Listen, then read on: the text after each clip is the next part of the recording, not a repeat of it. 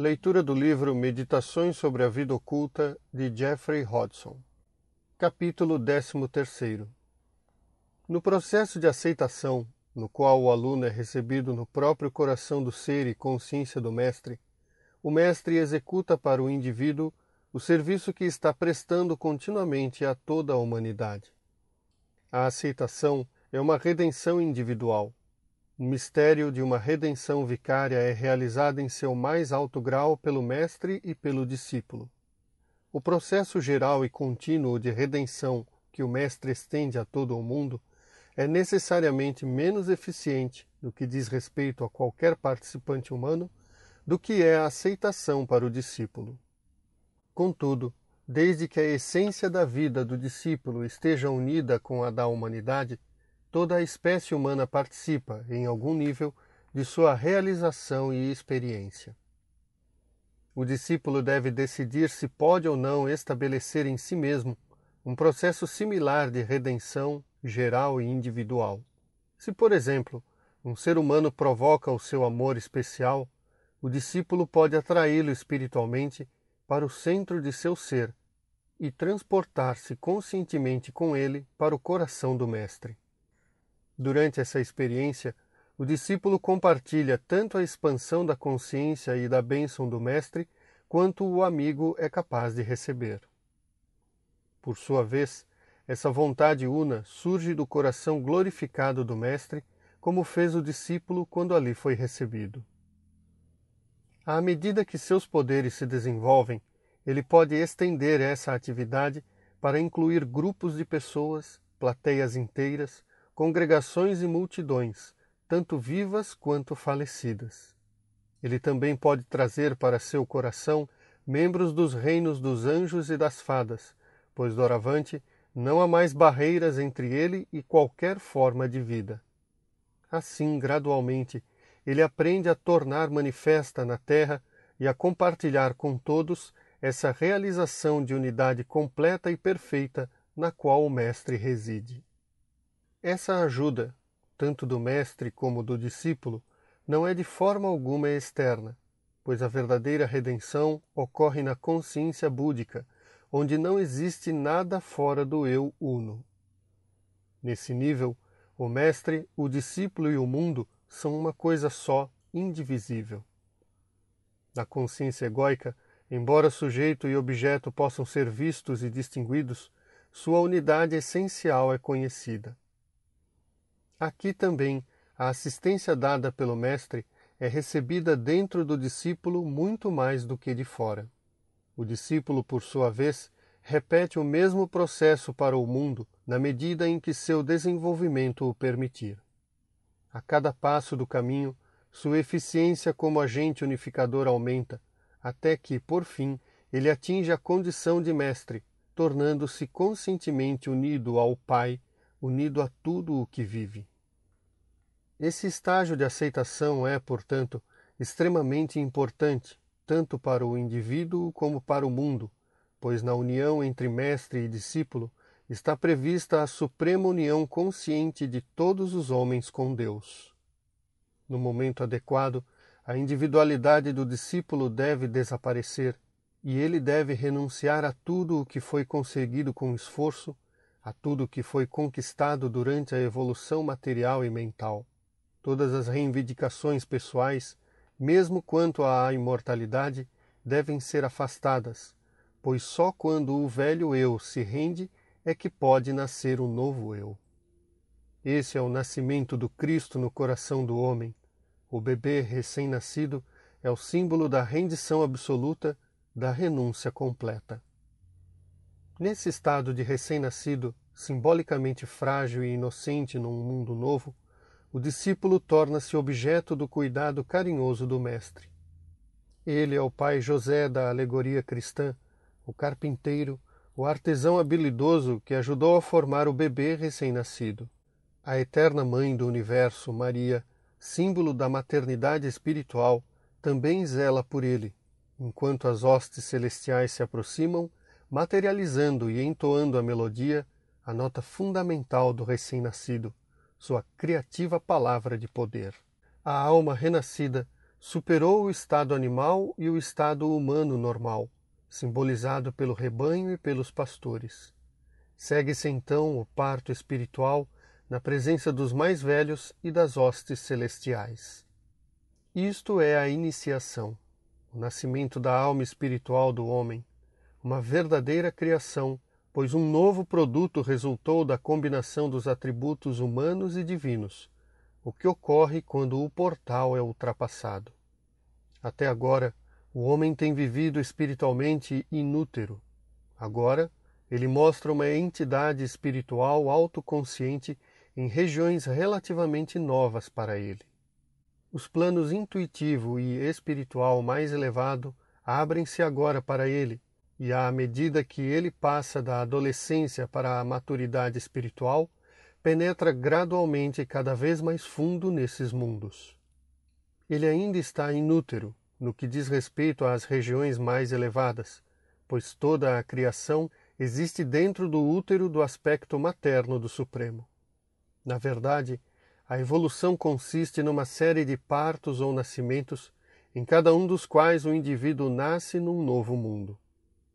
Nesse primeiro nascimento de iniciação, o homem recebe o poder de autoridade e de maestria, e, consequentemente, a liberdade nos três mundos do pensamento, do sentimento e da ação física.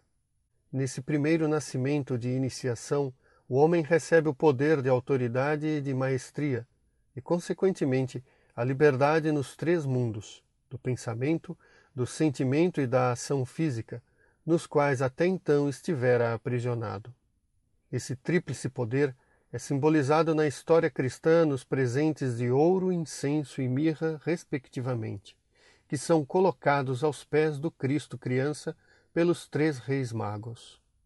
Eles têm seus protótipos entre os irmãos mais velhos, em cuja presença ocorre o nascimento. Eles são os senhores do conhecimento, do amor e da vontade, que estão presentes e concedem suas bênçãos e poderes especiais para o neófito. Daqui por diante, pela primeira vez em sua existência terrena, o discípulo é um homem livre, no sentido de que nenhum indivíduo ou raça tem nenhum direito sobre ele. Sua vida está entregue ao Uno. Maria, a mãe de Jesus, teve um exemplo disso na resposta dada a ela quando reprovou seu filho por ausentar-se do templo. Para que me buscáveis? Não sabíeis que devo me ocupar das coisas de meu pai?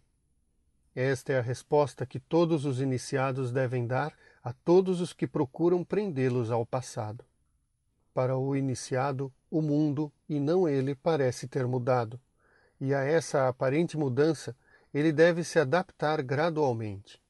Onde no passado ele viu divisão, separação e pecado, agora ele vê unidade, afinidade e experiência. Ele começa, afinal, a ver a vida como um todo, a perceber e a sentir a presença penetrante do Supremo, a conhecer sua unidade e até mesmo sua identidade com os outros homens, com a natureza e com as chamadas coisas inanimadas. Ele se conscientiza de que as formas são caixinhas cheias de vida, de que os corpos são templos santificados por presenças divinas e santas que ali habitam.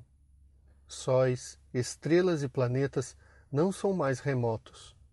Ele ouve e compreende a música das galáxias.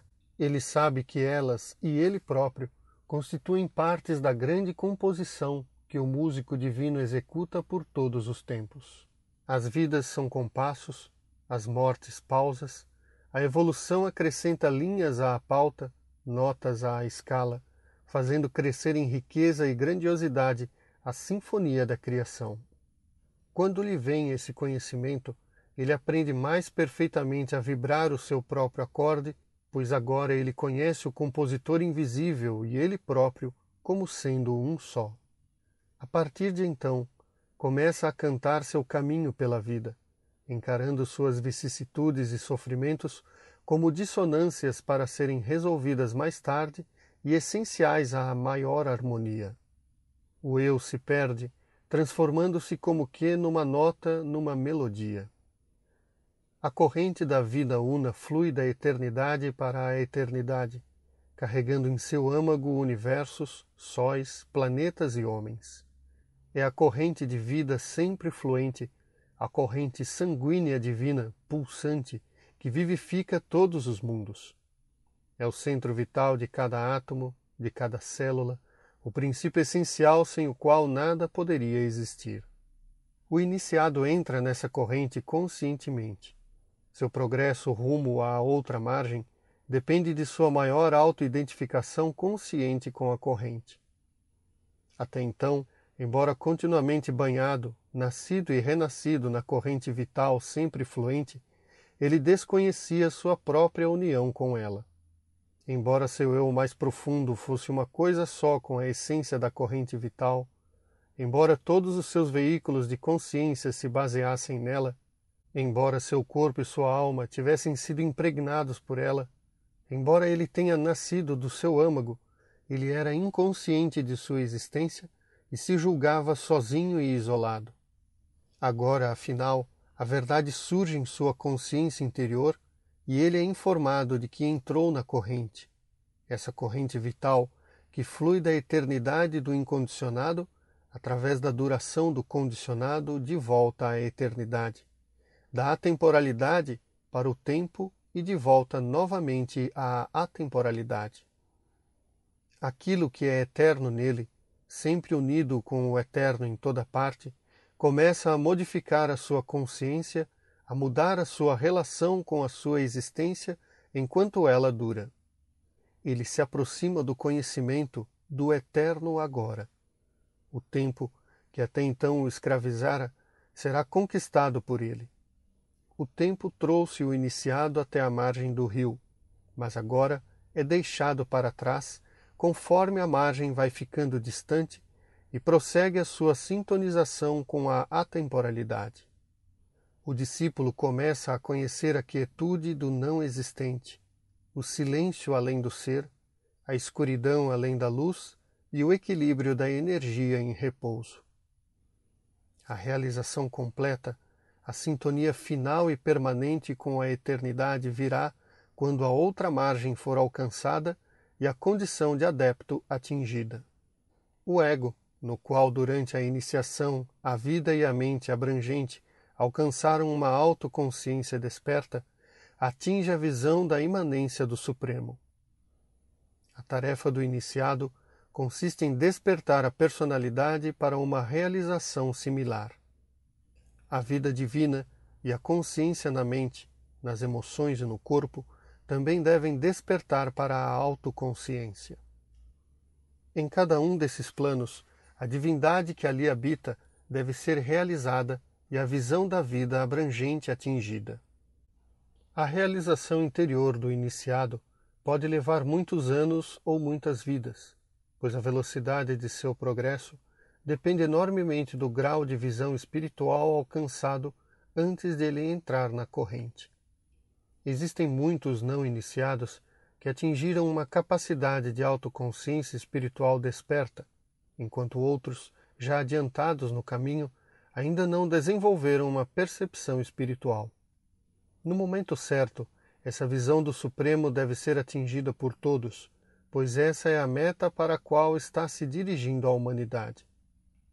O trabalho externo do iniciado consiste principalmente em servir de canal para os poderes e influências da grande Irmandade Branca. Ele é agora o seu mensageiro e representante no mundo. Vive apenas para a sua vontade, que é a vontade do Supremo. Sem ser reconhecido, exceto por poucos, ele se movimenta entre os homens como uma influência estimuladora, aceleradora, um centro de poder espiritual. Enquanto está vivendo e trabalhando no mundo exterior, sua consciência espiritual se expande continuamente. Ele penetra cada vez mais fundo nos domínios espirituais interiores, cujo esplendor começa agora a tocá-lo de leve. Sua aura começa a brilhar, seus pensamentos adquirem força, seus sentimentos adquirem uma profundidade e um vigor que o tornam um homem de poder aonde quer que vá.